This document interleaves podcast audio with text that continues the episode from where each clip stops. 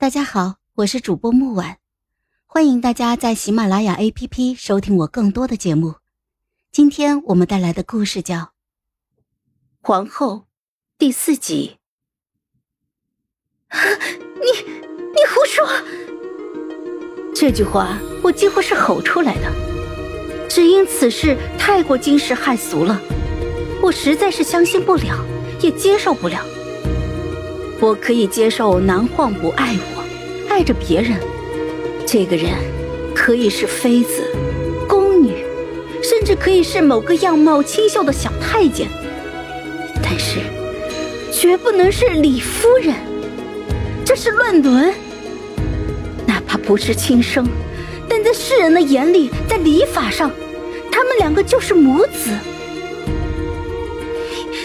你你究竟是什么人？收了谁的好处，竟这样污蔑他？在我看来，眼前的这名死士多半已经被人给策反了，而他的任务，则是要策反我。而令我奇怪的是，他并没有再接再厉，而是仿佛不小心失了言一般，住了嘴，变回了平时那副沉默寡言的模样。这反而让我疑神疑鬼起来。难道我心乱如麻，在房间里走来走去，忽然停下了脚步？你有什么证据？来不及了，娘娘，我该走了。正如他所言，天就快亮了，再过一会儿，被南晃调开的侍卫跟宫女就会回到岗位上。更何况，从他的嘴里说出来的话，就一定是真的吗？这样大的事，我绝对不能听他的一面之词，我必须要自己查个清楚。于是我静静的等了几天，等来了各宫领取月钱以及新衣首饰的时候，我特地将属于李夫人的那份克扣了下来。没多久，一名宫女就气势汹汹的赶来。皇后娘娘，他甚至都没有向我行礼，昂着头，拿着鼻孔对着我。夫人让我问问你，你是缺钱了，还是胆肥了？怎么连他的东西都敢克扣？我面无表情的看着他。这些年来，因为南晃的不作为，还有我自己的忍气吞声，李夫人几乎是一脚踩在了我的头上。连他身边的一个大宫女也敢见我不跪，趾高气扬。从前我一直忍耐着，如今是时候让他们想起来，这个后宫究竟由谁做主。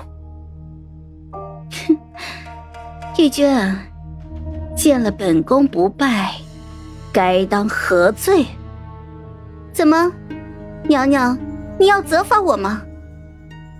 哼。不，本宫打算敬你为美人。对方愣了愣，脸上非但没有喜色，反而一下子变得难看起来。你过来见了本宫一面，回去就生了美人。哼，你说说，这李夫人会怎么看你呢？啊，我我对夫人一心一意。夫人才不会信你的挑拨，但这种反抗落在我的眼里，不过是色厉内荏。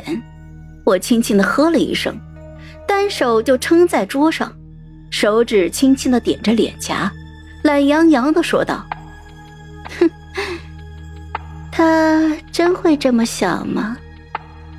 李夫人是什么样的人？玉娟作为伺候她的人，心里应该比我更清楚。”他要是真这么想就好了。啊，回头啊，我还要给你安排一下侍寝的事情。皇上一直无后，你可要好好的努力，为他诞下龙子。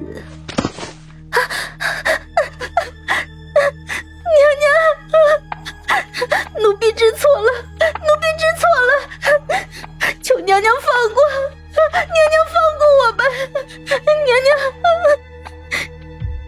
玉娟一下子就跪在了我的面前。